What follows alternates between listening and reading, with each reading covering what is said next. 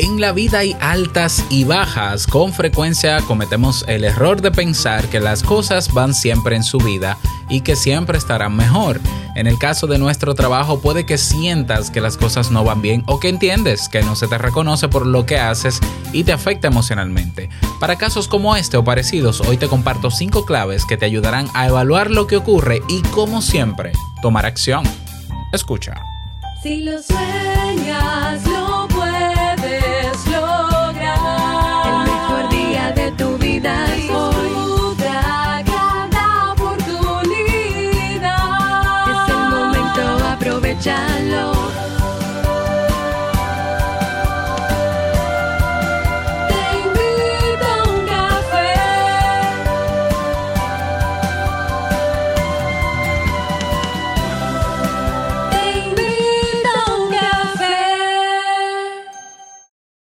Y ahora contigo, Robert Sasuki, consultor en desarrollo humano y emprendimiento.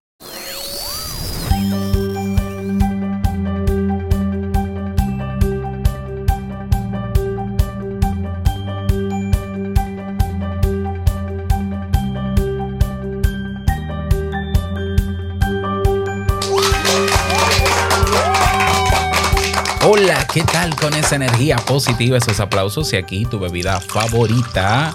Espero que la disfrutes. Damos inicio a este episodio número 1344 del programa Te invito a un café. Yo soy Robert Sasuki y estaré compartiendo este rato contigo, ayudándote y motivándote para que puedas tener un día recargado positivamente y con buen ánimo.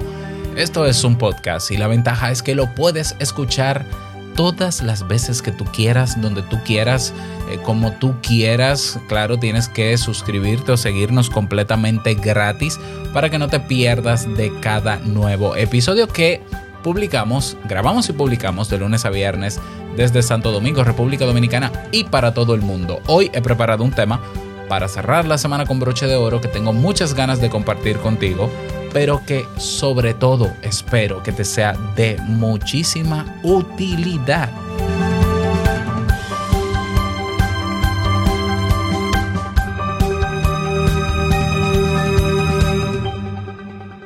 Recordarte que mañana, sí, ya es mañana, mañana sábado 23 de octubre, tenemos a las 6 de la tarde hora República Dominicana, sería 5 de la tarde México, eh, 5 de la tarde Colombia, eh, no, Colombia tiene la misma hora que nosotros, eh, no, Venezuela tiene la misma hora que nosotros, Colombia tiene la misma de México, así es, tenemos el workshop, el taller online, crea y mezcla cócteles, porque se puede decir cócteles, pero yo, yo decía cócteles, cócteles o cócteles, o cócteles en casa. Si quieres aprender a cómo se hacen las mezclas, qué es, qué es eso de equilibrar los sabores, eh, qué ingredientes puede tener un cóctel. Que ojo, no solamente tiene que ser con bebida alcohólica. ¿eh? Yo no estoy promoviendo el consumo del alcohol, pero sí hay combinaciones con un toque de alcohol que sabe que, son riquísimas. Y tenemos a los mejores en esa área, Eleazar Herrera, eh, que es experto con más de 10 años de experiencia en el tema, mixólogo. A él no le gusta que le digan así, pero lo es. Él es mixólogo. Eh, que nos, no solamente nos dará una pequeña base teórica, sino que también realizará para nosotros eh, mezclas y nos dará también recetas y también lanzará en el día de mañana un curso completo que tiene al respecto. Pero el taller es gratuito. Así que si te interesa, tienes que suscribirte, ve a la página web barencasa.ml. Así de sencillo, no es .com. Repito, barencasa.ml. Serás redireccionado a la página, ahí tienes más información, llenas con tu nombre y tu correo, te inscribes si quieres compartirle el evento a un familiar, a un amigo, que siempre que tú vas a su casa o siempre quiere halagar a sus invitados con alguna bebida, bueno, pues esta es la oportunidad. En este taller puede aprender las bases de la coctelería. Así que eh, ya lo sabes, anótate. barencasa.ml. Yo estaré, yo estaré ahí, ahí en ese evento, claro que sí. Y también recordarte que en Kaizen ya tenemos los cursos con pago único y para toda la vida, con acceso ilimitado. Así que si quieres hacer ya eh, cualquiera de los cursos que tenemos, pero el tema de la membresía no te salía a cuenta, pues puedes comprarlo, comprarlo y van, los precios van desde 12 dolaritos hasta 60 dólares, más o menos en promedio. Hay cursos que te incluyen, por ejemplo, sesiones de mentoría. Hay otros que no, que son un poquito más teóricos. Entonces, ve a, ve a kaizen.com para que veas la oferta de cursos que tenemos hasta el momento y elige el que quiere y cómpralo y listo y tienes acceso no solamente al curso, sino a todo lo que incluye el curso, evidentemente. Eh, la mayoría de ellos ya también incluyen certificados, certificados que están pasando por blockchain, por la estructura de blockchain y que pueden ser verificados en todas partes del mundo, lo que le da un valor enorme a esos certificados. Bueno, tú pásate por kaizen.com. Bien, y vamos a dar inicio al tema central de este episodio. Ahí está, Nicolás, ¿eh? te cumplí. El episodio de hoy lo he titulado Dispara tu valía en tu trabajo con estas cinco claves. Ah, Esa palabra valía, bueno, tu valor. Así es. Eh, si en algún momento durante este tiempo, tiempo difícil, ¿no? Económicamente, tiempo eh, y laboralmente también, eh, sientes que quizás en tu trabajo como empleado o empleada no se te está valorando como tú entiendes que debería valorarse o, o valorársete, ¿ah? o si en tu emprendimiento o y lo que estás haciendo en tu emprendimiento eh, percibes que hay personas que no lo están valorando o tú entiendes que tienes que ser valorado, pero nadie te ha manifestado que vales o no, ni que te preste atención ni nada, simplemente tú lo entiendes. Bueno, eh, quizás sea el momento para hacer un insight, es decir, una reflexión personal al respecto. Que entendamos el concepto de qué es esto de darte tu valor, ¿no? Que, que mucha gente lo dice en temas de autoestima. Tienes que darte tu valor. Ajá. Eh, ¿Con qué se come eso? Exacto, pero ¿cómo? ¿Qué, qué, ¿Cómo se traduce eso? ¿Y cómo aplicar eso de la valía? Que no solamente es la valía personal, también puede ser la valía evidentemente profesional y en tu emprendimiento, eh, con algunas claves que escribí y que creo que te pueden servir. Así que eh, vamos, a, vamos a hablar sobre eso. Cuando hablamos de darnos el valor, estamos hablando de nosotros, darnos nosotros el valor. Estamos hablando de que nosotros reconozcamos cuáles son nuestras fortalezas. Eh, pero no solamente nuestras fortalezas, yo creo que tenemos que hacer un ejercicio honesto y también reconocer cuáles son nuestras carencias o debilidades. ¿eh? Entonces, darnos valores, reconocer de que, bueno, yo soy bueno en esto, yo sé de esto, eh, yo hago esto bien, esto me, me va bien haciendo esto también, esto tiene buenos resultados. No soy perfecto porque nadie lo es, entonces tengo algunas debilidades que eh, esas debilidades reconociéndolas, porque si tú no reconoces tus debilidades, no puedes mejorarlas. ¿Cómo vas a mejorar lo que no conoces?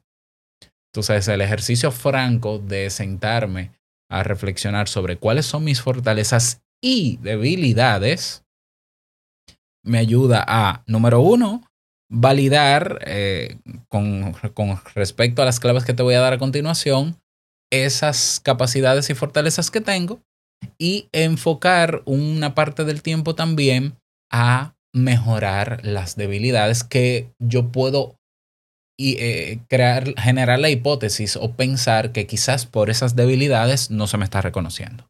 Puedo evaluarlas mejor y si toca mejorarla y puedo hacerlo, pues lo hago. Entonces, esa es la primera, la, el primer paso en la reflexión que tienes que hacer. Si entiendes que dentro de tu empresa o dentro de tu proyecto, de tu emprendimiento, no estás teniendo los resultados que estás esperando o no se te, tú entiendes que no se te está valorando. Ahora bien, tenemos que poner, eh, tenemos que aterrizar el tema del valor, porque el valor tiene dos, dos partes. Está la valía personal. El tema del valor está la valía personal, que es tú por ejemplo, tú todo el mundo yo entiendo que es valioso como ser humano que es, por el simple hecho de estar vivo. O sea, todos tenemos un valor humano. Y para mí, ese valor humano es igual en todo el mundo, en todas las personas. Fíjate, estoy hablando de valor humano. O sea, eh, tan, tan, él tiene el mismo valor la persona que está en la calle vendiendo eh, o, que está trabajando, pero el que está pidiendo, todos como seres humanos tenemos el mismo valor. Y por el hecho de existir y estar en este mundo, eh, eh, en un sistema social, pues ese valor tiene que ser reconocido. Y por eso existen los derechos humanos. ¿Para qué? Para reafirmar siempre el valor que todos tenemos igual como seres humanos. Entonces, eso no está en cuestión, no está en cuestionamiento. ¿Por qué? Porque nunca puedes dudar de que como ser humano tú no vales. No, no, es que ya por tú estar vivo, hagas o no hagas cosas, porque una cosa es que tú digas, no, yo no valgo nada porque yo soy un vago. No, no, aunque seas un vago, tú tienes un valor humano. Ya, aunque tú no estés empleado, tú tienes un valor como ser humano y se te debe respetar. Pero no solamente se te debe respetar, sino que tú también tienes que hacerlo respetar como principio básico de vida. O sea, mira, yo puedo ahora ah, eh, haber pasado por la crisis más difícil de mi proyecto, puedo haber sido cancelado de mi trabajo y no pierdo mi valía humana. Bien. Ya como valor también tenemos que, y dentro de la valía personal está el valor, digamos, de, de lo que yo por dentro tengo, de mis cualidades, de mis fortalezas, ¿no? De mis eh, virtudes. ¿Mm? Ahora bien, bien, eso está dentro de la valía eh, personal, ya, el valor puro y simple como ser humano que todos tenemos, que no es tan simple, sino que es el mismo valor que todos tenemos. Hay una serie de fortalezas que como personas o cualidades como personas que tú tienes, ah, pero hay otro valor que va en función no de ti, sino de los demás. Y es que de esas cualidades, habilidades, fortalezas, capacidades que tienes, la gente entiende que le es útil, le sirve, la necesita, lo quiere, lo desea, le gusta. Entonces, ese valor también tenemos que saberlo proyectar hacia otros para que ellos lo perciban. Porque tú puedes decir, no, yo soy un genio de la informática, yo soy un genio de la programación, pero nadie lo sabe. O nadie ve la utilidad de tu, de tu alta experiencia programando 700 mil lenguajes. ¿No? O sea, sí, el valor lo tienes tú como persona y tienes eh, el mérito de haber aprendido todo eso, pero si no es útil para la gente, dime. O sea, en valía personal, ah, reafírmate todas las veces que quieras, pero hay un valor que va de cara al otro, que es, qui- es el otro quien dice, eso que tú haces, eso que tú tienes para darme, sí es valioso, sí es útil. Entonces a veces nos quedamos cuando nosotros estamos haciendo reflexiones sobre lo que valemos en el ego y nos quedamos en nosotros. No, pero es que a mí, ¿qué- qué- ¿cómo se le ocurre, por ejemplo, a mi empresa no subirme el sueldo cuando ya yo tengo un PhD, por ejemplo? Y yo valgo más que eso, sí, pero ese valor adicional que tienes por tener el PhD le es útil a la empresa donde estás y en tu puesto de trabajo. Yo lamentablemente en el mundo laboral tradicional, la- digo lamentablemente porque te lo voy a contar ahora, eh, he visto la práctica de que hay empresas que ahora están pidiendo profesionales en, en áreas alternativas, ¿no? Que en, en- en nuevos, en nuevos oficios que ni siquiera existen en la universidad. La universidad no se ha enterado que eso existe. Entonces te piden maestría. Y yo digo, pero ¿cómo va a tener maestría? ¿Quién forma, por ejemplo, a un, a un data scientist? Ah, sí, pues ya hay universidades que están, pero están empezando. Pero ya hay empresas demandando ingeniero en ciencia de datos. Pero ¿quién se hace ingeniero de ciencia de datos? O sea, tú te puedes hacer ingeniero informático y luego aprender por tu cuenta ciencia de datos y aplicarlo. Te, doy el ejemplo. O sea, me doy a entender, mejor dicho. Entonces, veo una, una práctica De que luego que te contratan porque tú tienes el gran PhD y el gran grado y el gran título, te ponen a actualizar redes sociales. O te ponen a hacer prácticas que pudiera hacer una persona sin experiencia en el área. ¿Mm? ¿Lo ves? Entonces, pensar en el valor hacia el otro es tan importante como reafirmar tu valía como persona y, y tus cualidades. Ah, fíjate en el ejemplo del Ikigai, que lo mencioné hace unos días atrás. O sea, el Ikigai tiene que ver con que tú seas bueno en algo. Sí, valía personal, muy bien. Ya, que por el hecho de estar vivo tienes valía personal. Ok, pero ¿a quién le sirve lo que tú haces? Ah, pero es que yo soy un genio tocando el instrumento que se llama el triángulo. Bien, ¿en, en qué banda musical se usa el triángulo? Por ejemplo. Y estoy bromeando porque el triángulo se usa en salsa, por ejemplo. pero, pero lo es. O sea, ¿de qué te vale ser muy bueno, tener grandes cualidades, dedicar mucho tiempo a formación si, número uno, nadie lo necesita, al parecer? O, o quienes lo necesitan no perciben el valor en ti en esa cualidad. O tú estás proyectando eso, esa cualidad en gente que no ve el valor y quizá hay otra gente que sí ve el valor y sobre eso vamos a hablar ahora con las cinco claves para aumentar tu valía en función de los demás. Que los demás digan, tú ves, eso es útil para mí. Ven, tú para mí, yo, yo te voy, como empleado, yo, yo te voy a pagar el sueldo de tu vida para que no te me vayas, porque eso que tú haces para la empresa es sumamente importante. Y en el caso de tu proyecto y tu emprendimiento, que la gente perciba el valor de lo que tú ofreces, ya sea en tus servicios o en tus productos, y diga, esto yo lo necesito, yo voy a pagar por esto.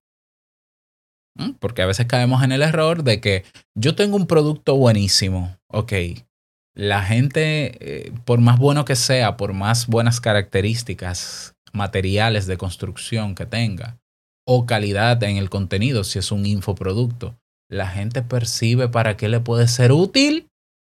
Si la respuesta es no, para la gente no vale nada. No digo que para ti no valga, pero para la gente no es útil. Entonces tenemos que pensar en la gente también a la hora de aumentar nuestra valía. Así que vamos a comenzar con las cinco claves para eh, hacer este ejercicio reflexivo. Clave número uno tiene que ver con las relaciones interpersonales, con el poder de las relaciones. ¿Mm? Entonces aquí va un detalle. ¿Qué tanto de esas cualidades que tienes, o pregúntatelo, ¿no? O respóndetelo. ¿Qué de esas cualidades que tú tienes eh, lo valoran los demás?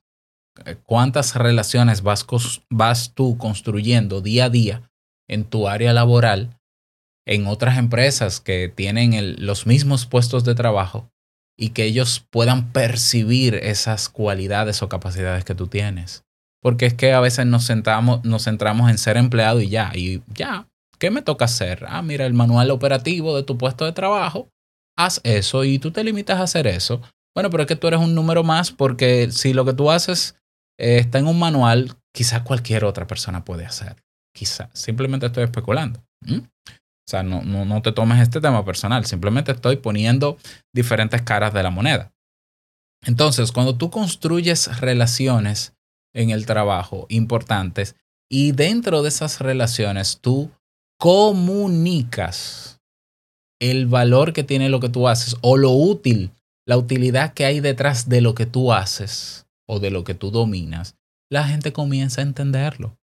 Las personas en el mundo no entendieron la importancia del computador personal hasta que vino un loco, digo loco en broma, ¿no? Un Steve Jobs y les hizo entender que ese iba a ser parte del futuro, que las máquinas iban a estar, estas máquinas iban a estar en nuestras casas. La gente no lo percibía porque la gente, la utilidad que le daba era en el plano laboral. Habían computadoras de escritorios en el plano laboral. Bueno, Steve Jobs dijo, pero tú puedes trabajar desde tu casa si tienes la computadora, pero tú puedes crear cosas desde tu casa, tú puedes diseñar desde tu casa. La gente comenzó a asimilar el discurso y a entenderlo porque Steve Jobs lo comunicó. Bien, conviértete en el Steve Jobs de tus capacidades, de tus talentos, de tus habilidades y hazle saber a la gente qué puede hacer con lo que tú puedes ofrecerle para que pueda comprender el valor. pero tienes que decirlo, no asumir que el otro debe saberlo porque lo ve en tu resultado. Ah, pero que mi jefe tiene que ver si es útil porque yo le entrego eh, un, un- informe. Bueno, pero sí, sí. ¿Qué? Pero un informe lo puede entregar otro, sí. Es pues lo mismo. O sea, al final, si él no entiende que hay más allá de lo que puede ver también, entonces no va a percibir el valor de la misma manera.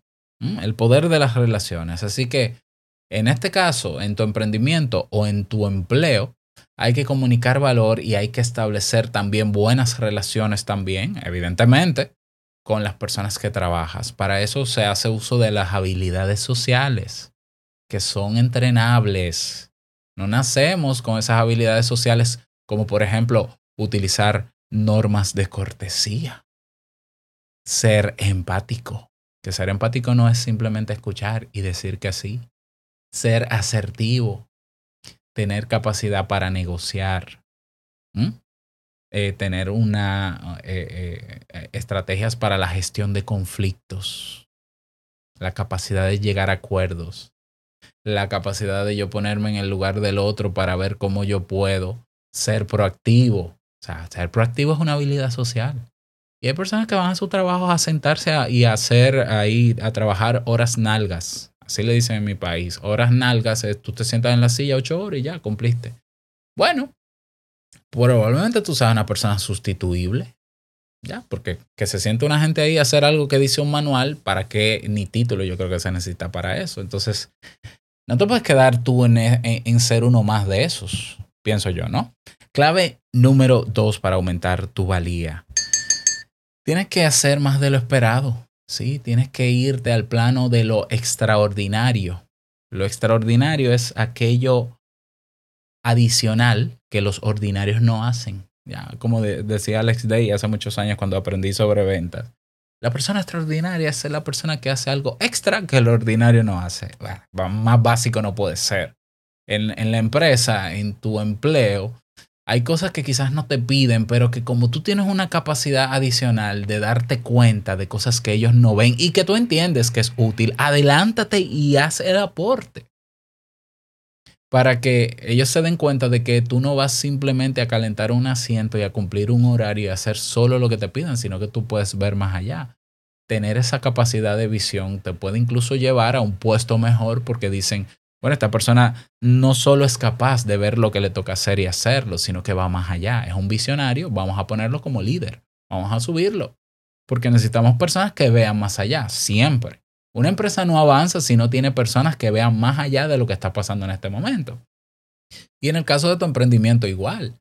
En el caso de tu emprendimiento, ah, pero es que ya yo tengo mi negocio así. Sí, pero ¿estás al tanto de lo que ocurre en el mercado de tu negocio?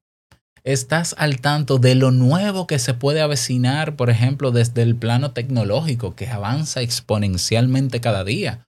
Tú estás tan actualizado o actualizada que tú puedes adelantarte y decir, ven acá, pero hoy hay gente en Venezuela, en, en países de Latinoamérica, en El Salvador, en Costa Rica, que están pagando en comercios electrónicos y en negocios con unas cosas que se llaman criptomonedas. ¿Qué es eso? O sea, entonces comienza a investigar, comienza a desarrollar esa capacidad de comprender qué es eso de- de la criptomoneda y, y adelántate, es adelántate y comienza a cobrar en criptomonedas. Claro, asegúrate de que todo funcione como tiene que funcionar y que sea como tiene que ser. Eh, Comprende todo. Pero adelántate, haz algo más que los demás no están haciendo para que la gente entienda, ah, pero es que la diferencia de Robert versus tal cosa, la diferencia de Kaizen que tiene certificados blockchain, cuando todavía las universidades no se han enterado de que eso existe. Por ejemplo, hay pocas universidades, universidades en el mundo que te ofrecen certificados que pasan por la red blockchain y que venga Robert, que no es una universidad, en Kaizen, que es una academia, y ofrezca eso, yo me estoy adelantando años. Entonces la gente lo ve y dice, ah, espérate, esto es otra cosa, porque yo sé que el mundo del blockchain y el mundo de las criptomonedas y de las aplicaciones descentralizadas y de las finanzas descentralizadas, hoy ha comenzado ya el movimiento, se está estableciendo y va a ser parte del futuro inmediato pues déjame yo también aprovechar eso. ¿Lo ves? Algo más, ve un poquito más allá. Eso se llama ser proactivo. Siempre proactivo, no solo reactivo, no, proactivo. Bien. Em, clave número tres. Asume mayores responsabilidades. O sea, y va en línea con lo anterior. eh, perdón, con lo anterior. Es, es importante ampliar gradualmente tus responsabilidades cuando tengas la oportunidad de hacerlo, sin irte al otro extremo de querer eh, ser el salvador o el superhéroe de la empresa en el caso de tu empleo, tampoco así, ¿eh? pero dar cada vez más, cada vez más, si, si por ejemplo, ah bueno, porque en el equipo de trabajo del departamento éramos 10 personas, hoy somos 5 y hacen falta, eh, hace falta que se asuman nuevas responsabilidades, que seas tú el primero en decir, ven, ok, yo voy a asumir parte en lo que llega quizás los cinco que faltan, o, o quizás simplemente hubo reducción de personal. Pues dame, dame un poquito más a mí eh, para balancear la carga con gusto. Esa disponibilidad y esa capacidad de asumir responsabilidades aumenta muchísimo tu valor. En el caso de los emprendimientos, yo constantemente, ¿no? Personas que se me acercan. Eh, Robert, mira, eh, me pasó algo, eh, estuve viendo tal clase de Kaizen, eh, pero entonces me dio error, algo básico, técnico, me dio error la descarga de la plantilla. Inmediatamente yo dejo todo lo que estoy haciendo y le paso la plantilla. Mira, Robert, a mí me gustaría hacer un proyecto de capacitación para mi empresa de esto, de esto y esto. Bueno, pues yo asumo la responsabilidad.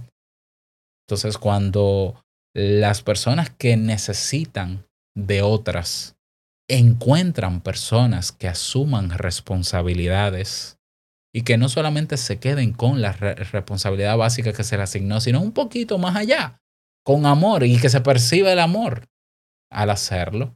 Esa persona vale muchísimo más que el que tenga el último Ultra PHDZUX22 con una charla TED detrás y un libro publicado bestseller en Amazon. No, vale más el responsable y el que hace las cosas realmente para aportar a lo que yo necesito que el que tenga todos los títulos del mundo y todo el background del mundo. Así como lo oyes. Y si no, pregúntaselo a los empleadores y ellos te dirán qué prefieren. Así que asumir mayores responsabilidades. Clave número cuatro. Conviértete en un experto o experta en algo. Eh, Seth Godin, un experto en marketing, alguna vez escribió un libro, no recuerdo cómo se llama, donde él invitaba a la gente a convertirse en indispensable.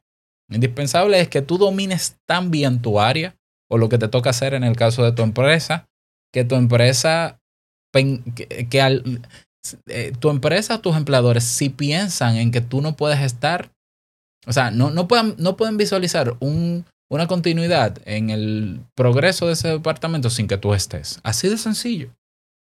Sí, tú dirás, pero Robert, pero, pero y que sí, o sea, yo he conocido personas que se especializaron tanto en su área, que se hicieron tan buenos en su área, que luego consiguieron proyectos nuevos y quisieron renunciar de su empleo y le duplicaron el sueldo.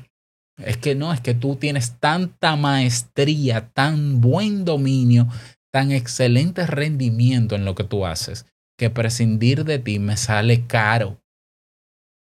Entonces, acuérdate que yo hablaba hace unos días sobre la importancia de tener dominio de las cosas para uno destacarse. Porque imagínate, ¿cuántas personas con el mismo título, profesión, oficio hay en tu país igual que el tuyo? ¿Mm? Ahora, hoy se están demandando nuevas carreras, nuevos oficios. ¿Dónde estás tú? O sea, ¿quieres montarte en eso? Ponte. Comienza a practicar vuélvete en el experto, en el referente, lo mejor que puedas hacer de ti mismo al respecto. Y evidentemente, repito, de nada vale ser el que más sabe de eso, el que más experiencia si no se comunica ese valor. ¿Eh? Si, no, si, no, si no lo comunicas, si tú no sabes comunicarlo, no es una excusa. Apréndelo. Apre- Comunicación efectiva. Tenemos un curso en Kaizen de comunicación efectiva. ¿Mm? Si la gente no sabe lo que tú vales, simplemente no lo aprecia. No no es por un tema personal, es que no lo sabe. o no entiende qué hay detrás de que tú sepas Java o de que tú sepas Python. si te sonó a chino, no te preocupes. Algunos me entenderán. O de qué vale que tú seas experto en masa madre. si nadie lo sabe o no ve y pa- no ve la utilidad y dice, ¿y para qué la masa madre? Eres tú que tienes que comunicarlo. Ese trabajo te toca a ti. ¿Eh? Entonces, cuando la gente lo comprende, dice, ah, pero, oh, pero eso es muy importante. Ah, pero ven, ¿y cómo yo puedo pagar por eso? ¿Y cómo yo puedo tenerte aquí para que tú me hagas ese trabajo? Yo recuerdo, y eh, yo sé que me he extendido un poco, pero creo que, valdrá la pena. Yo recuerdo hace muchos años, en el, por el año 2000, qué sé yo, 2009, yo aprendí a diseñar, no, 2010, yo aprendí a diseñar páginas web eh, con una plataforma que todavía existe, se llama Wix. Y eh, como era fácil de diseñar, había que tener más o menos criterios de diseño gráfico. Yo ya sabía diseño gráfico. Yo me propuse en un mes vender todas las páginas web que yo pudiera a colegas eh, que tenían instituciones de psicología. ¿Por qué? Porque era un rubro del que ya yo era miembro y simplemente era hacer una cita con ellos y ofrecerle. Y yo recuerdo que primero todavía en la actualidad la mayoría de las instituciones de salud mental de mi país no tienen una página web. ¿Mm? Bueno, la mayoría de los negocios físicos de mi país no tienen una página web, tienen un Instagram. Ok, ese es otro tema, cierro. Bueno, la manera de yo convencerles de que necesitaban tener una página web era que yo le hacía un, una auditoría en Google sobre cuántas personas estaban buscando servicios de, psico de psicología en República Dominicana, cuál era el porcentaje de búsquedas mensuales, cuáles, eran los resultados que salían en los primeros lugares, una, auditoría SEO. Y yo imprimía ese reporte y luego le hacía rápidamente un boceto de cómo podría ser su página web si la tuvieran, qué, qué se pudiera agregar en ella con todo más o menos bonito. Y todo eso yo lo imprimía. Eh, lo metía en una carpeta bien bonita con, con la marca de mi, de mi empresa en ese entonces. Y, y yo iba a la reunión, yo llamaba, hacía la cita, yo iba a la reunión, yo les decía, mira, son 10 minutos, las reuniones son 10 minutos. Si yo me tardo más de 10 minutos, tú me puedes sacar de tu oficina. Claro, ya yo tenía técnicas de ventas detrás, ¿eh? O sea, ya yo me había formado eh, eh, con podcast, de hecho. La cuestión es que yo iba, me sentaba y abría el folder, el folder y le decía, o la carpeta y le decía, ¿sabes cuántas personas pudieran encontrar esta institución y aprovechar los servicios que ustedes ofre ofrecen, que son buenísimos, porque conozco a los, a los directores, porque muchos fueron profesores míos de la universidad? Tantas personas al mes. Sin embargo, estas son las páginas que la gente encuentra. O sea, tú estás perdiendo alcance porque la gente cada vez más busca en Google y buscará. Estamos hablando del año 2010.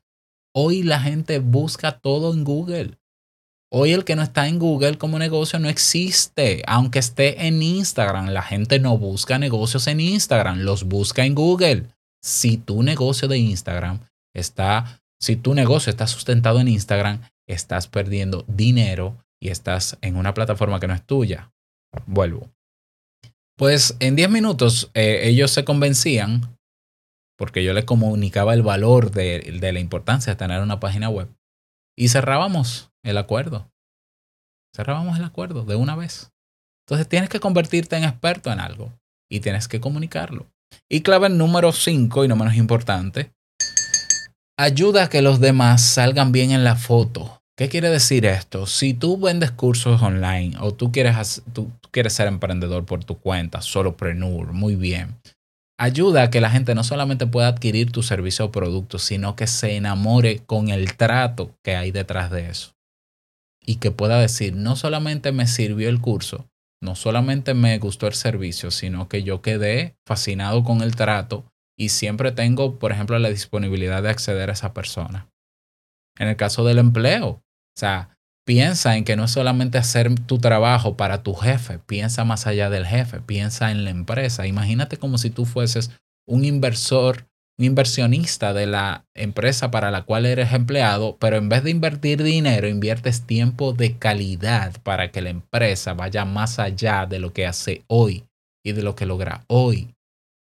Entonces, desde ese punto de vista, tú vas a querer que todo lo que tú hagas ayude a que la empresa mejore, sea mejor.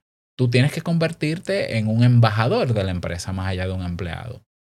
Y eso se va a traducir en la calidad del trabajo que vas a hacer. Y esa calidad se va a percibir y si tú ayudas a que se perciba todavía más porque lo sabes comunicar, te vas a convertir en un ente altamente valioso para la empresa. Como emprendedor, altamente valioso para los demás, más allá de la valía personal que ya tienes, que viene contigo. Bien, entonces, en resumen, todo esto se resume en acción, fíjate. Oh, palabra mágica, acción, no declarar y atraer, no, acción. Salir de la zona de comodidad, salir de ese confort y decir, no, no, no, yo voy a hacer más de lo que puedo hacer, lo voy a demostrar, lo voy a comunicar y los demás se darán cuenta y van a valorar eso que hago. De eso se trata este negocio. Así que ahí están esas recomendaciones. Me gustaría que me des tu opinión al respecto, qué te parecieron. Y eh, estamos en Telegram para que conversemos más al respecto.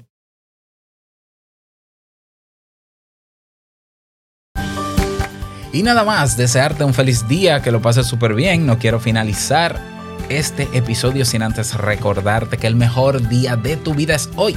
Y el mejor momento para aumentar tu valía en el trabajo es ahora. Nos escuchamos el próximo lunes. Feliz fin de semana en un nuevo episodio. Chao.